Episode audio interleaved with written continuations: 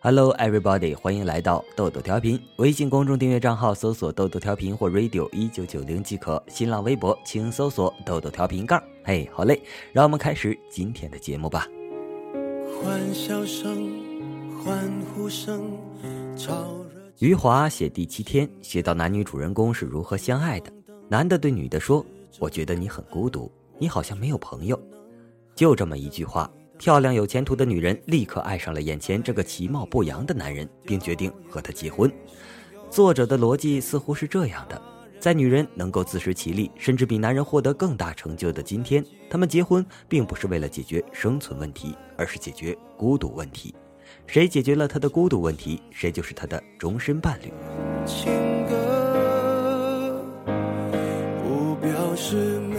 结婚真的能够避免孤独吗？很多女人是这么想的，因为结婚必须宣誓，无论贫富贵贱，有健康疾病，都将相依相伴，永不放手。有句鸡汤说得好，陪伴是最长情的告白。人们走入婚姻，与其说是购买你必须陪我睡觉的权利，不如说是购买你必须陪我抵御一切孤独的能力。大家都不想一个人孤独的活着呀。可是李太太说，她是结婚后才发现彻头彻尾的孤独是什么的。是半夜，她被小孩哭闹声吵醒，一个人爬起来喂奶，一个人把孩子哄睡，然后抱在怀里，直到天色发白。她老公从头到尾发出均匀的鼾声，一只援手也没有伸出来。是她独自一人开车带高烧的小孩去医院，在排队长龙中抱着小孩踌躇独行。老公只会打电话来问：“怎么又发烧了？你到底会不会带孩子？”有一天，她跟我讲。生小孩前，她觉得那些女人整天喊累真是做作，到底能有多累？生完才发现，这种身心的疲惫感几乎随时都会出现。她一个人站在战争的最前线，却发现队友根本不打算并肩作战，那怎么办？李太太摇摇头说：“伟大的中国妇女都是这么过来的，她们抱成一团，组成八卦太太团，抵御男人带来的孤独。那没生小孩子的人就不会在婚姻中孤独吗？”已经离婚的王小姐最难忘的是她父亲住院的那个夏天。她从北京飞回家乡，在医生那里听说情况并不乐观时，吓得浑身发冷，很想找一个人抱一抱。当时她的法定配偶正在北京和小伙伴们快乐相聚，电话那头是一片嘈杂的欢声笑语。老公问：“怎么样？钱够吗？”她说：“够了吧。”还没来得及说具体情况，那边已经说：“那我要赶紧看球了，回头再聊。”她在医院走廊里感受到了彻头彻尾的孤独，这种孤独一直持续了一个夏天。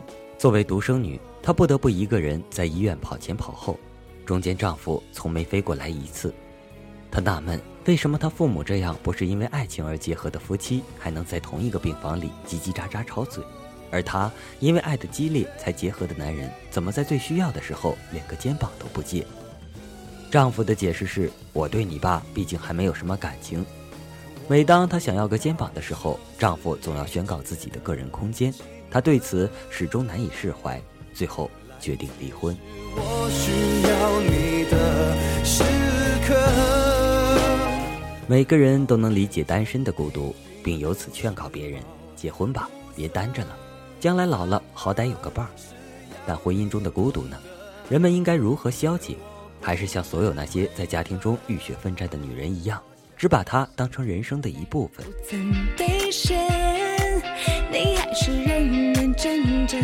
有意思的是，几百年前的女人依靠婚姻来走进不同的人生。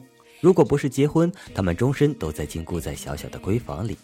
现在的女人则在婚姻里体会到了不同以往的孤独感。你曾经以为茫茫星球中只有他可以拯救你，可最终发现他也无法给予你一个完美的小世界。原来伴侣从来都不是万能的，即便他每天都跟你吃饭睡觉，坐在同一个房间，躺在同一张床上，他也可能对你完全置之不理。孤独是现代人一生的命题，连结婚都无法拯救。我的性格是火热的夏天，你的性格是冰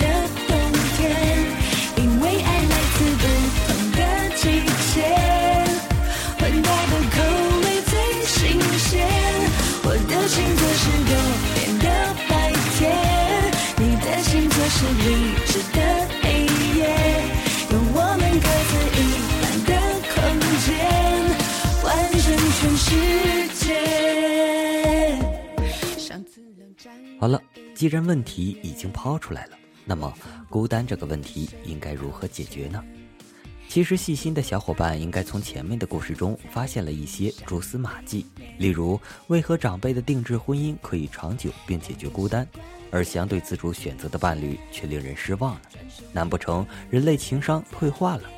还是老规矩，用另一个故事为你答疑解惑吧。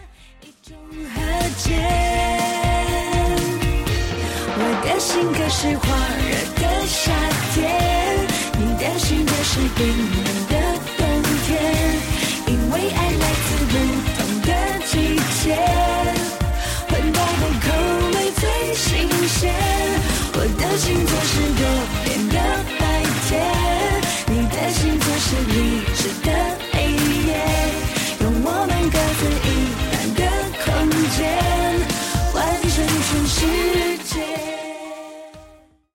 世界上有那么多爱的方式，可你说的山盟海誓、至死不渝，都没有避免自卑来的实在。外婆嫁给外公的时候才十四岁，一只金镯子和一对金耳环就把两个还没成年的人放在了一起。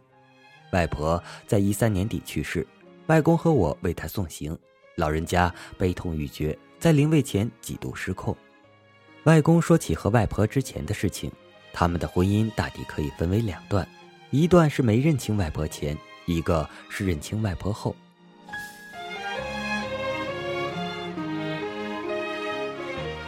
前面说了，外婆十四岁就嫁给了外公，当时外公是地主之子，是乡里的公子哥。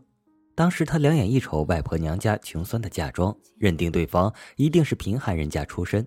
可父母之命，媒妁之言，外公不敢不从。真难想象，两个还没发育完全的孩子走到一起，当时的社会风气有多封建。婚后，外公无法无天，整日流连在外。他年轻时极爱夜钓，经常带着一群男男女女钓上个几天几夜。外婆生性胆怯，又不敢吱声，唯有忍着，极尽全力伺候着外公。那时候啊，外公说了，他是想方设法的让外婆低到尘埃里去，当然没有所谓的凌辱家暴。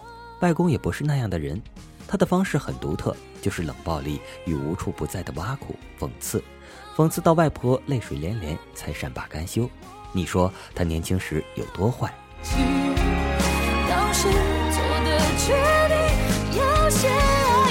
而外婆还是爱着外公，不想给男人丢脸。每一次夫妻双双出席重要的婚丧嫁娶之宴，外婆无不将要穿的衣服、要戴的首饰准备的一丝不苟。曾经还因为外公妹妹的孩子的满月酒，他提前一个月做工攒钱制新衣服。总之，无论人后多心酸，人前总是要风光。外公生相俊朗，外婆五官清秀，两个人年轻时都是实打实的门面，人前恩爱更是方圆数里的佳话。直到多年后，外婆替外公诞下一子，即我的大舅。当外婆月子时，娘家人上门探望。外公这才发现外婆出身富贵，甚至比自己还要雍容。此番外公才恍然大悟，问外婆为何不说自己的身份，又问里里外外的人为什么不告诉他自己妻子原来并非穷酸人家。可边上人哪知道这些？你个做丈夫的都不知道，外人怎么知道？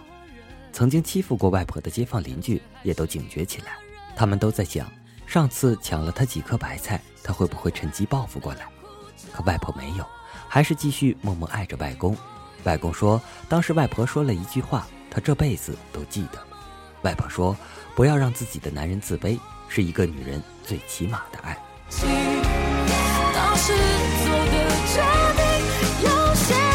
听到这话的时候，我还小，不懂其中的缘由。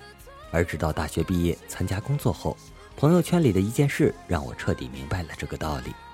燕子是我认识的人里各方面条件都很不错的，但她的老公并不是什么凤凰男，相反，男方来自某个三线小城市，家里吃低保，好不容易供她读了大学，还是个二本，这与父母都是大学教授，从某知名985毕业的燕子而言，差距之悬殊可想而知。男方我见过，斯斯文文的一个人，可能因为出身条件，他在很多时候都比较寡言。记得一次去凯悦同学聚会。当燕子带他进入泉水晶吊顶的宴会大厅，当全场男人都一身西装革履，而自己呢，蓝色衬衫都旧得发皱，白裤子都洗得发白，脚上这双皮鞋还是燕子送的。相比于那些气质高贵的男人而言，燕子老公就像个格格不入的土鳖。那时候我看燕子也是一身素净，并无其他女人那般涂脂抹粉、披星戴月，而是和老公一样，一身简简单单的装扮。虽然有失气质，但却看得人眼睛无比惬意。有女同学替她不平，说：“哎呀，燕子婚后怎么变得这么老气？”说这话的时候，忍不住看了两眼她老公，好像在说：“老公没钱，老婆受苦。”燕子没有解释，只是风轻云淡的一笑。事后我对他说：“我相信凭你的条件，你一定可以做全场最超级的明星。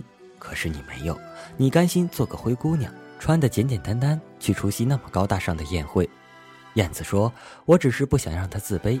喜欢一个人最好的方式就是别让他自卑。”当时便懂了，懂外公在外婆灵前对我说的那句话，懂了。无论时代如何变迁，无论你许下多少沧海桑田，当至死不渝和海枯石烂还没有给你足够时间，嗯，爱一个人就别让他自卑。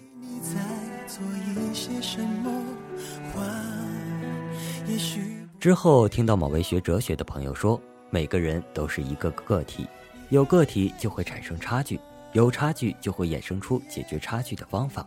我想，这引用到前面两个故事里面，都不过是一方对一方微妙的爱意。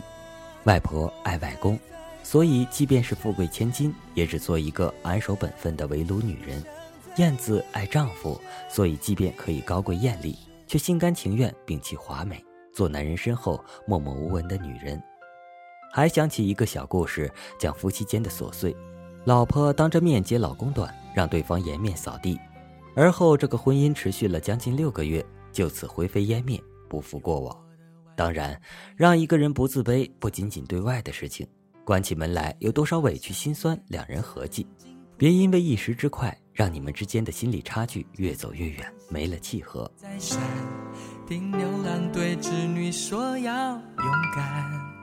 爱情之所以值得被歌颂，是因为它风情摇曳，姿态万千。什么山崩地裂，海枯石烂；什么至死不渝，不分不离；什么执子之手，与子偕老。要我说，爱一个人最好的方式，就请别让他自卑。好了，今天的节目就到这里了，我们有缘下期再见，拜拜。少了我的手背当枕头，你习不习惯？你的望远镜望不到我北半球的孤单，太平洋的潮水跟着地球来回旋转，我会耐心的等，随时欢迎你靠岸。少了我的怀抱当暖炉，你习不习惯？一给你。照片看不到我北半球的孤单，世界再大，两颗真心就能互相取暖，想念不会偷懒，我的。